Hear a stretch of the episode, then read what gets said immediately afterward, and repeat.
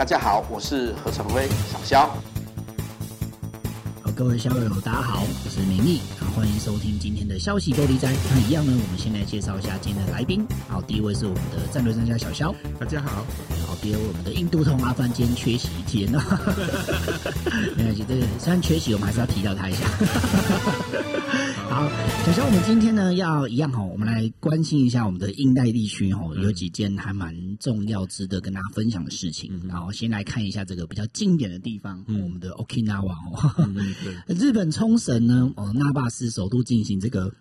避难演习的训练，对哦，那小乔是不是可以跟我们分享一下这个他这个避难演习的这些目的啊、内容啊，是大概是怎么样？对，这次比较特殊一点是哈，他、嗯、这个在冲绳那霸市所进行的这个演练哈，避难演练里面，他的情境设定其实是遭到那个飞弹攻击哦，好，那飞弹攻击之后，那个民众要避难的这样的情境的模拟了哈。嗯，但我们也知道说，其实这个日本是一个很会避难演练的国家，哦、嗯，他们对避难有非常。充分的准备，那防灾的教育非常扎实。对，但因为日本的天灾多嘛，有震灾、有风灾、好水灾都有可能都会发生，所以日本各地其实对这方面都相当重视哈，甚至甚至这种防灾避难的训练哈，甚至落实到好小学。嗯，小学这种程度，那我们之前有提过的，像日本当初在那个福岛福石国小嗯的那个一百八十位小朋友在三一海啸的时候全员存活存活，好没有罹难，好的原因就是他们避难的教育非常成功，好，那也常常实施这样的演练，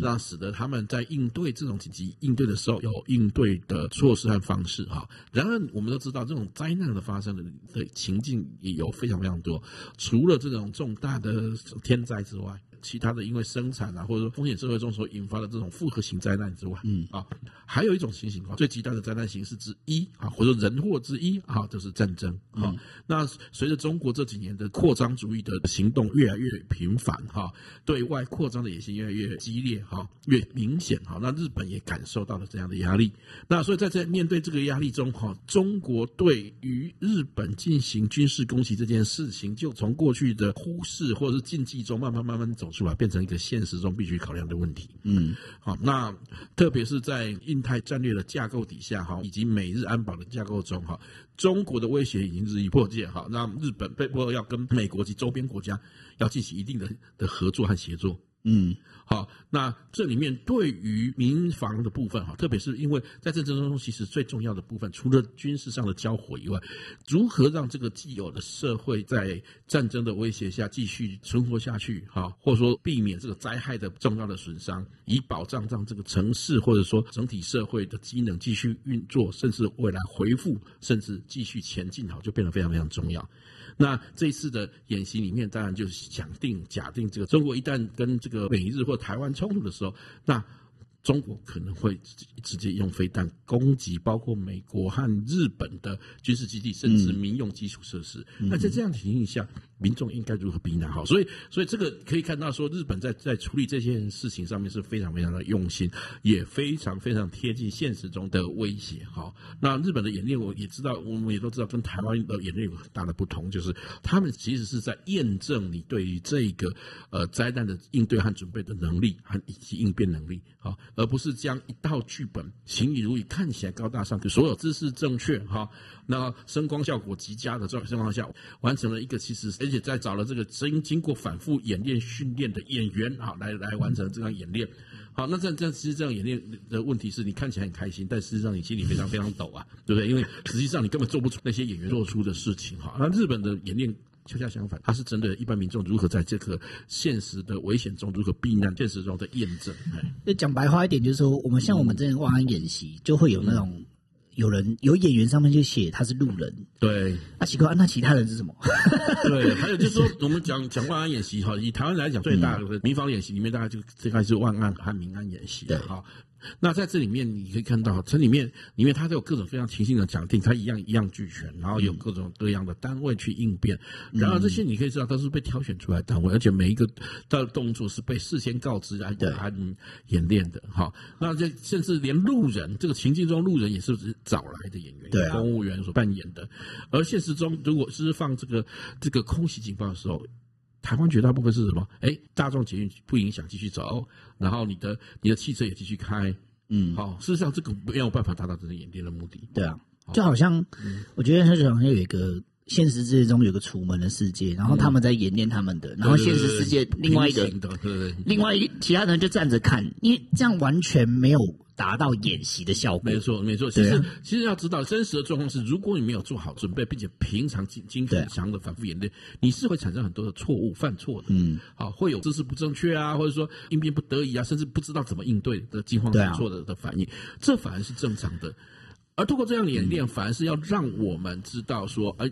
我们在事后检讨，透过这个演习后事后检讨，这个比如说经过 AAR 的任务归群之后，发现说，哎，在整个演练过程中有哪些缺失？好，有哪些值得呃再改善的，或者说哪些哪些部分其实做得好，那应该继续保持的。好，或者说或者说即使没有碰到，但是在这个演练中忽然发现说，哦，我在哪些的应变能力上还欠缺准备。好，嗯、这才是整个演习的真正目的哈，而不是说哦，大家请你注意看到一场漂亮的声光秀，然后所有的演员都顺利圆满的完成了任务，然后你就觉得哎可以 OK，大家安心了。那这样的演练其实在骗自己。对，就很官僚了。对，就演场戏而已。演戏嘛，这真的骗自己，不是真的在演。然后大家都没有练到。对对，所以所以有的人会觉得啊，看到说，哎，什么里面有低低级错误，这样这样就是就是是一个失败演练。不，我认为我我反而认为这才是正确的，因为事实上如果没有做过充分准备的人犯错，在这个正常的演练中，正是会将你的所有的问题呈现出来，而这才是演练的目的，要让你知道你的错误在哪里，或者你不足的地方在哪里，要怎么样改善，这才是演练。我觉得这个跟我们平。常在讲这个兵推的原理很像，是就是说，你宁愿在平常演习哈练习的时候，兵、嗯、推的时候犯错，嗯啊，也绝不要在真实世界真的发生的时候犯错。对对 对，因为我们要知道，就是像兵推哈，就像刚人民讲的很好，像兵推这种事情，或者说我们演习这种事情是这样，演习的真实目的是。透过模拟情境中，让在各种各样设定的假想情境中去验证每一个不同的，甚至条件非常严苛条件下，你是不是能应变？对，好，是透过这样来训练。好，它的目的不是在预测。他不是在预测，而、嗯、而且也不要这个怎么讲，讳疾忌医哈，就是说你就一定要一定要在里面完美无缺，对啊，那这样才是是演练。不，演练其实是说透过这种反复，而且情境不断的调整，让某些参数极大化，或者说条件的情况变得极度恶劣的状况下，你才能找出你的关键的问题在哪里。对啊，好，同时决定你要怎么样加强，而不是说哦，我们有了这些东西，我们就做一个漂漂亮亮把那个参数降低，让大家大家心里认为要圆满胜利。完成了这个演练，但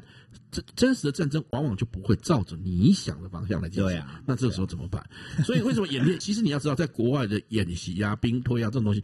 这种参谋作业哈，参谋这个练习哈，演练演习上面哈，这种只要图桌演习上面，其实是是一直反复在进行的。嗯，他可能每年都反复进行数百、数甚至几十次、甚至数百次。那目的是什么？就要训练你的参谋人员在这种高强度的战争压力下，在各种不同情境下，你都知道要怎么应对。对啊，因为人人毕竟是人的经验记性是有限的，而且你要知道，战争一旦发生，那个代价是可怕的。那你宁愿在里面不断的试错，好，透过演练或模拟，不断的试错，找出自己的问题，进加强自己的完善自己的计划，这才是重点啊，而不是把它当做说哦，这个我这个因为失败了，演习失败了，那我们就我们就不行了哈，而是这甚至去指责这个参加演练的人哈，这是不是的？这反而是这透过这个部分要让他们知道说，OK，那我们应该要怎么加强，或在角色上应该要怎么加强。其实你知道，美国海军有一个传统啊，你要升舰长的人，特别是那种比较重要的舰长的人，他们要去上海军那个研究所的时候，他们就是会加参加兵推，每一场兵推。所有的兵推的教官都是事前设定极端不合理，甚至非常严苛的挑战，要要给这些新任县县长下马威。为什么？为什么要这样？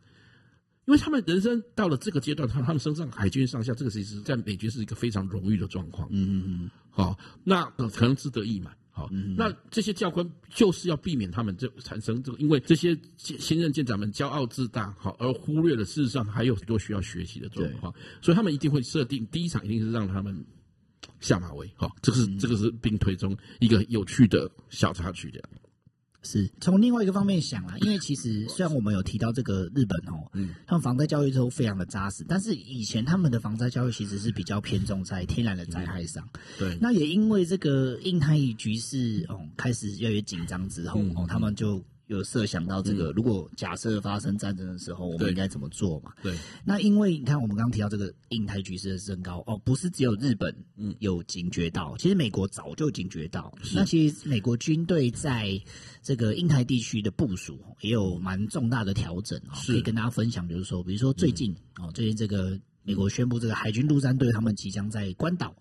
启用这个新的基地，对，哦，在这个菲律宾也即将要启用，呃，重启哦，他们过去这个从二战开始就就停滞没有使用的新的基地。小乔可以帮我们哦解说一下，就是说，哎，那美国他为什么会特别做这样的调整？事实上，这跟刚刚的时候的兵推也有关哈。那美国其实做各式各样的兵推，不是只有新闻媒体所报道的，而且做那个兵推的那个单位也各的不各种不同啊。新闻媒体看到的是是他们的智库，好，战略智库 CSIS。所做的兵推哈，然而事实上，美国做兵推是常年在做的了哈，包括图书演习也做的非常非常多哈。其实真正对他们来讲哈，他们的目的就是验证他们的战略是否得当，或者说他的弱点、潜在的弱点和相对的弱势点在哪里哈。那经过多年的演练里面，他发现，在面对这个崛起的中国和他这个扩张主义的野心中哈，美军当然在在目前为止，在不论从技术上和兵力上和这个战力与与人员素质上都都也碾压中国没错哈。可是对于美美军这样一个成熟的军队来讲，他不会以此为满足。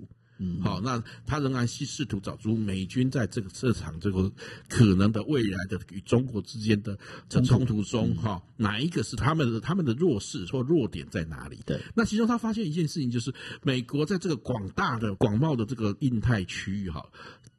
相对来讲，美国的海空军基地的数目不够多。对，好，那那这个里面很可能中国会采取重点打，一开始就先进行重点打击的方式，更进一步也减损美国的海空军的基地的数量，嗯，或者操作的基地。这样的话，会将使得美国在海空军的优势无法发挥，所以甚至使美国暂时无法进行反应。那他发现这个问题。在这个问题下，他们认为，首先，其中美军除了这个发展新的战术，比如说我们节目之前也介绍过，他们这个防区外哈防区外攻击部队的这样的概念，或者是滨海战斗团等等哈这些概念以外呢，其实还有一个更重要的重点，就是他们就从根本上来讲哈，美军是一个从很务实的从根本问题来解决的那个军事集团哈，他很清楚的知道说，那么这个海空军的基地的数量的不够多，是是目前的一潜在的硬伤啊，呃，也不算硬伤，就是短短。板哈，就是相对来讲就比较缺失的地方，所以所以这几年来美军着力做几件事情哈。第一个就是过去因为在有些他们的已经封存啊或封闭啊或暂停使用的海空军军基地重新整建，好增加更多的备援备用机场，好，那另外也新建新的这个比新的这个营区啊，好基地呀哈，那个海空军的机场码头等等哈，要增加他们未来作战时候的弹性。对，那另外这种其实其他的那个滨海战斗战斗团啊，这种概念的、啊、去利用以前较少使用的这种无人岛啊，哈，或者说或无人岛礁啊，进行军事部署啊，哈，这等前沿军事部署这些事情也都越来越多。那么关岛基地的启用，其实也正是在回应这个部分哈、嗯，其实关岛不只是海军陆战队的新基地，另外他们在附近，包括他们的的那个天宁岛附近，也启用着旧的以前二次大战用的基地，嘿嘿，重新整建，然后目的都是要分散。风险啦，哈，嗯嗯，那也符合美军现在在特别美国海空军或者说美国整体军队中，认为就将那种分散式杀伤的美国海军的陆分散式杀伤等等这样的新的战略和战术，这样子。就配合了。因为可能这我们都可以反推回去，就是说，在过去这么多兵推当中，可能美国早就预测到说，中国有可能会用利用打击他们的海外基地去延后他们介入台海战争的时间，对，所以美国他们是。呃，刚刚小小有提到，这他们的文化其实很谨慎的。就即即使我知道这场战争可能九成九是我赢，对，可是我能降低损失，或甚至能快速的介入是。甚至在更进一步，我直接阻止这个战争的发生，他们就会想办法这样做。对，没错。对美国来讲，其实他们都做过反复的演练了哈。其实这个故事已经大家听听的太多了哈。美国当年跟日本决战太平洋是时候呃事情是美国在大概战争爆发二十年前，他们其实就已经做过推演了。嗯嗯嗯，就做做过这个这方面的推演，你也可以知道美国是一个多么谨慎的一个国家。没错，对对对对。但你看，就即使二次大战他们做过推演，其实老实说，美军呢当时的。损伤还是还是有有的，还是还是有美国的意外之处了。对，那是所以对美国来讲仍然是不可接受的，对美军来讲是这样子。所以他们是一个精益求精，然后承认自己错误，然后到并立即改正。好，这个是美军的一个优秀的文化。对，真的真的，这是世界霸权当之无愧了。对对。好，小肖，我们刚刚聊完这个印太地区之后啊，我们可以稍微来聊一下我们这个。乌俄战争哈，欧洲战场最近有一些蛮有趣的变化。是，大家都知道这个德国嘛，德国其实在战争爆发之后，这个态度上一开始就是一个哦，看起来就扭扭捏捏，一直被人家打。对，但是有啦，他后来其实还是有陆陆续续捐一些东西。对，但是就是每次都动作慢人家一步。对对对对，来，我们今天要来谈这个最新的发展，就是说之前一直有欧洲不断的呼吁。嗯，各国都呼吁德国应该要捐给乌克兰最新的他们的最新的战车豹二嘛，嗯，豹二战车。啊，可是德国一开始就是哦百般的推脱，然后推脱到一半还直接呛，直接呛说美国说啊，你为什么不先捐 M1？对对对，哦，啊，这个最新发展就是说，哎，突然有一个急剧的转变，就是说，哎，美国跟德国都已经哦。声称说他们愿意资助 M1 跟豹二战车。嗯，其实这部部分可能要稍微解释一下哈，就是跟大家解释一下，因为其实豹二战车哈是德国的经典款，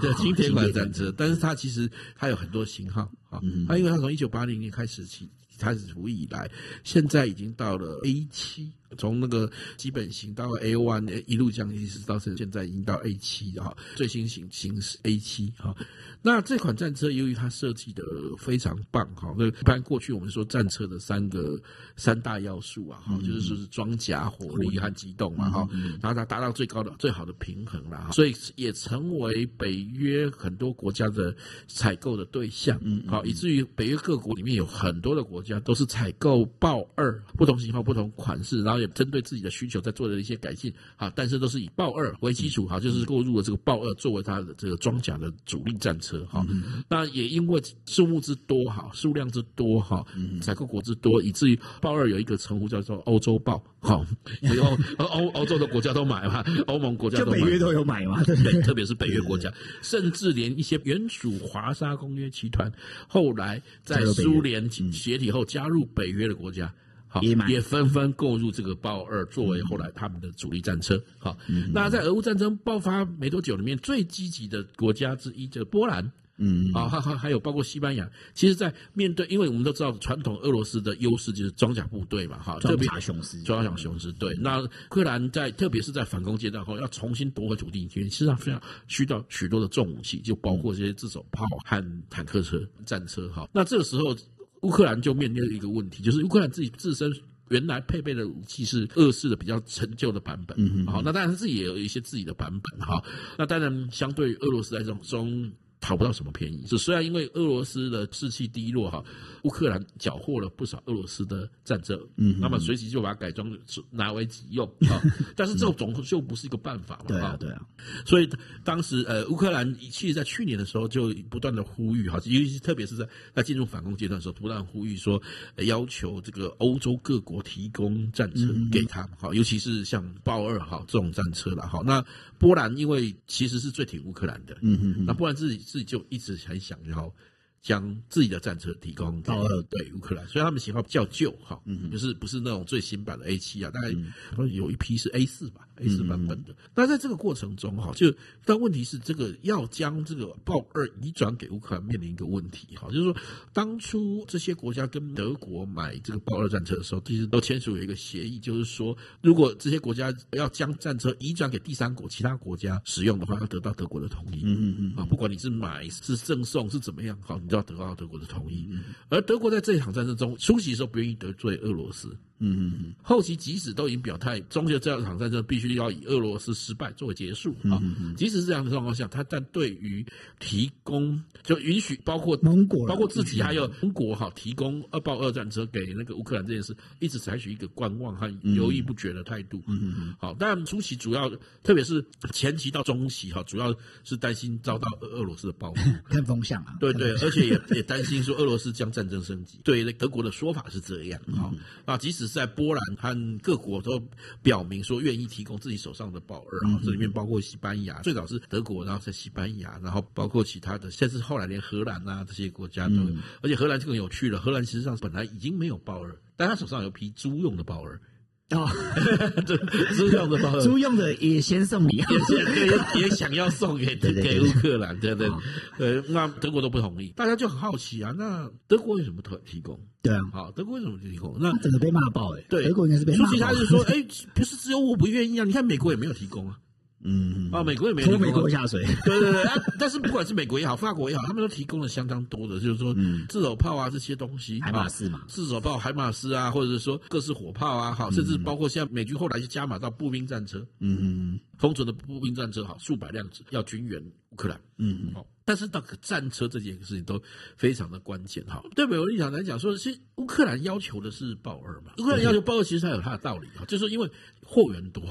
有手上有有些盟友都有，对对对对。再来呢，就是说你要零件啊，要取得也比较近。对对。好，那你战车 M one 战车，毕竟在整个欧洲中哈哈，以 M one 战车作为自己的战装甲主力，其实很少。嗯嗯。那这个后勤比较困难。对，而且再加上你后勤很困难，所以他其实。乌克兰本身没有一开始就主动提 M1，其实它有他的道理。嗯嗯。可是后期到双方哦，俄乌双方进进入为了这种反复争夺，好越来越激烈的时候，需要重武器，这个时候他们就需要各式各样重武器，他们都可以接受。嗯嗯。好，这包括也想要 M one 战车，也有提出这件事情哈。可是呢，到这个阶段的时候，德国更不愿意将豹二释出。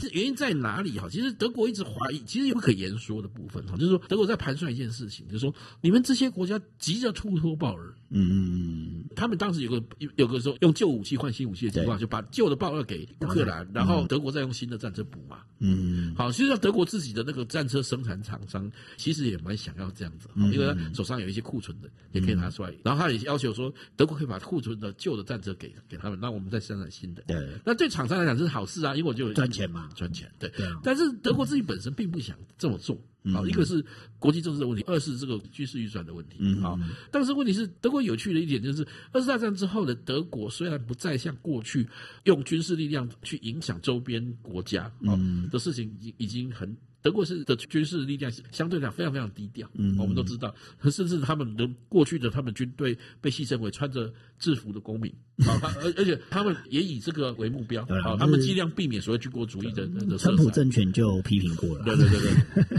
那这样的情形底下，在相对于军队的这种保守落后，是或者相对的这种比较怎么讲，就就是比较 passive，呃，就是比较比较离谱一点，或者说或者说不进入状况的状况来说，可是德国的军火工业是强大的，哦，嗯，军工业还是有一定非常强大，而且是是行销全世界的，对，你就知道豹二是卖到到亚洲，包括新加坡都有豹二，哇，嘿嘿，对，新加坡有，所以其实光北约的盟国都采购豹二的话，它就。蛮蛮有赚头的啦，对对 对，那更不要讲它中间的重要零件，比如说那个炮管啊，那莱茵金属公司的一一百二十公里滑膛炮，其实是很多其他战车除了豹二以外，很多战车的标准配备。嗯嗯嗯，啊，标准配备。那其实德国的军火工业是非常强大的哈，那也也在德国占德国经济中一个重要的份额。嗯嗯，啊，那。这其他还有包括潜水艇。那如果这一次的这个大幅援助这个乌克兰，乌克兰好，那这些旧战车出货之后，其实他们他一下子吃不下所有的更新的市场。对。产能上也吃不下，嗯，那他他很担心一件事情，美国不是说不突脱吗？嗯，美美国没有，并没有有援助 M1 吗？他很担心做一件事情，说在这个他们讲说旧武器换新武器的状况底下，那因为既然豹二没得换，我就改成 改换门庭，好，原本用豹二的使用者改成使用 M1，就怕美国的军火商就趁机就美国军火商就接占了这个市场。其实他有一个心理，这个打小九九这个小小算盘，其实是他们他们其实心里一直在犯。但德国一定不可能。能公开讲，因为你讲这些只会被被骂更惨的。对对对对对，所以他才会讲说，那你为什么不援助？那美国其实有点意外哈，为什么我要援助？哎，干我什么事？人家人家不要我的战车，他人家可是我觉得美国一定也知道德国在跟他喊喊那个，当然是知道，因为其实其实乌克兰不选择 M1，还有其他的一些因素，它是很好的战车没错，但是它本身是一个石油怪兽啊，好好，它相对来讲，像而且它使用的是汽油燃气涡轮引擎，可是像那个呃豹二，好，是或者欧洲的战车们都大概主要是是以柴油动力啊为为主，而且也比较省油一点，啊，那这这对于这个乌克兰这种战争物资日益紧迫哈，那个压力这么经济压力这么大的国家来讲，你你选择 M1 其实不见得是一个好好选择啊，嗯，好，所以其实是可以理解乌克兰的选择，对。那在这个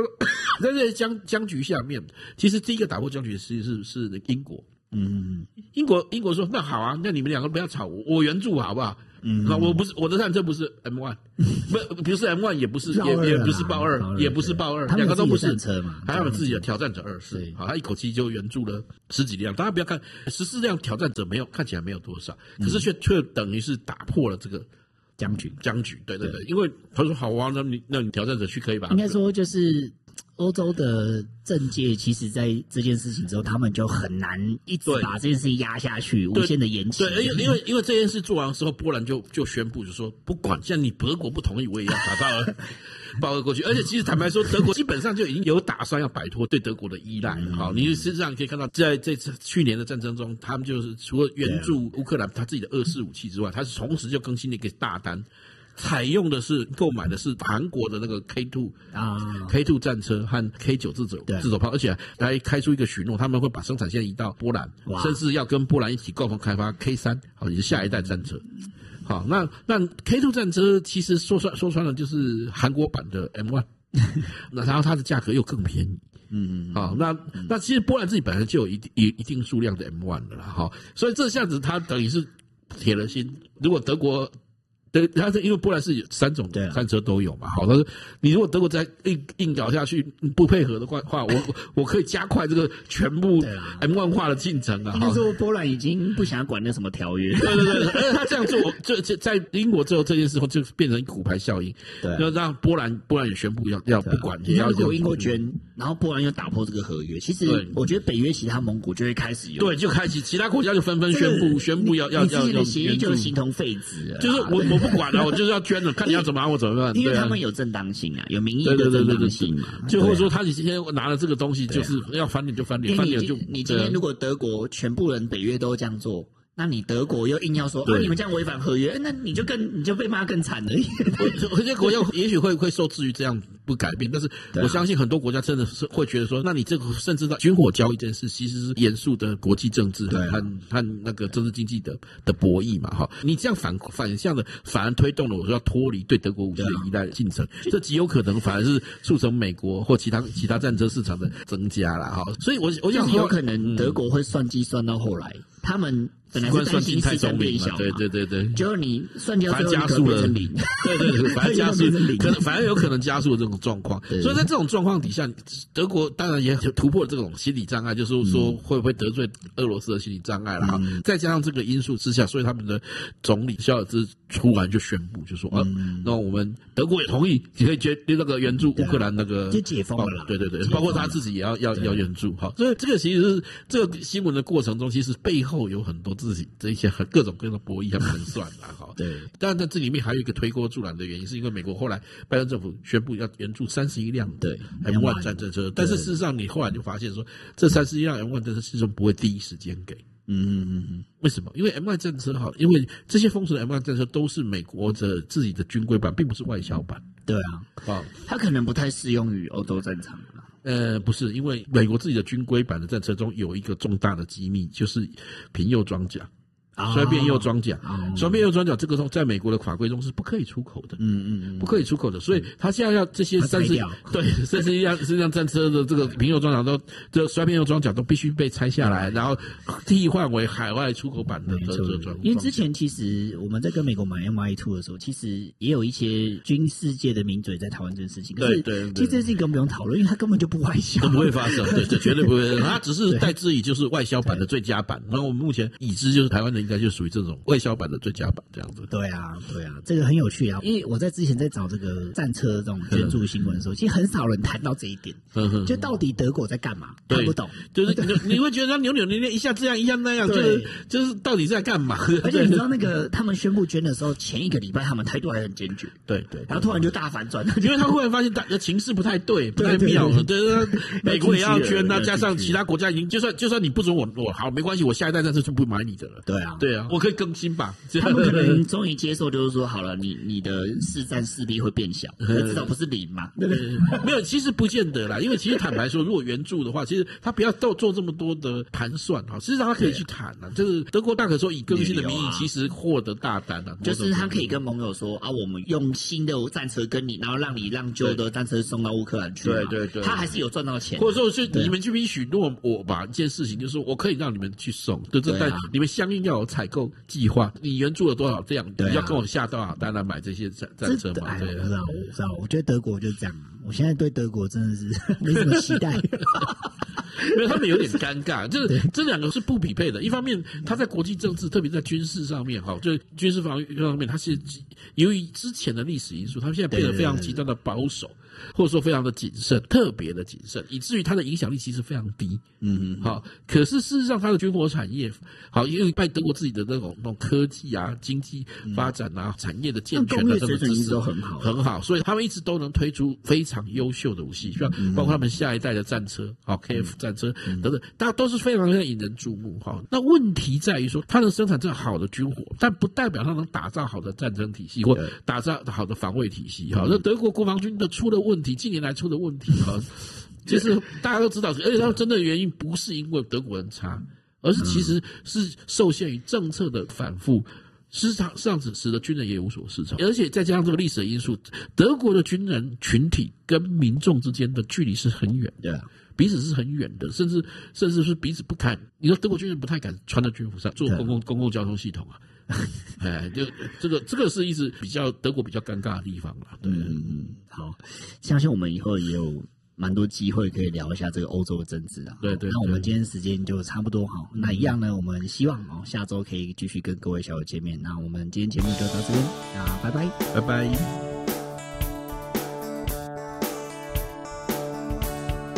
如果喜欢我们的影片，请记得帮我们按赞、分享、订阅、开启小铃铛哦。